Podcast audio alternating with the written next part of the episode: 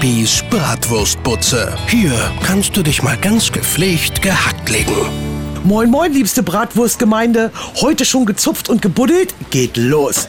Also so langsam steigt ja nicht nur der Blutdruck, sondern auch die Temperaturen. Und was heißt das? Genau, die Gartensaison kann eröffnet werden.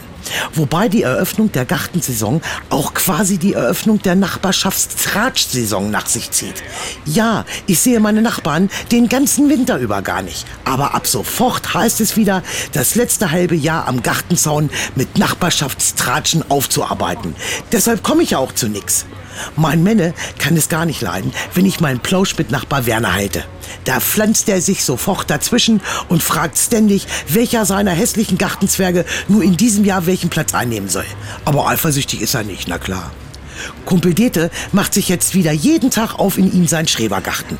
Wobei bei Dete ist das eher ein Strebergarten. Englischer Rasen, frisch gestrichene Zäune auch im Dezember, eine Rose schöner als die andere und so weiter. Mein Menne ist ja ein fauler Hund, was Gartenarbeit anbetrifft.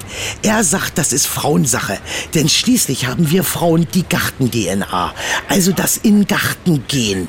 Der spinnt doch. Er macht nur das Nötigste. Grill entrosten, Biervorräte auffüllen und Gartenliege aufbauen. Na, dem werde ich noch zeigen, wo der Frosch die Locken hat. Mein WhatsApp-Status des Tages.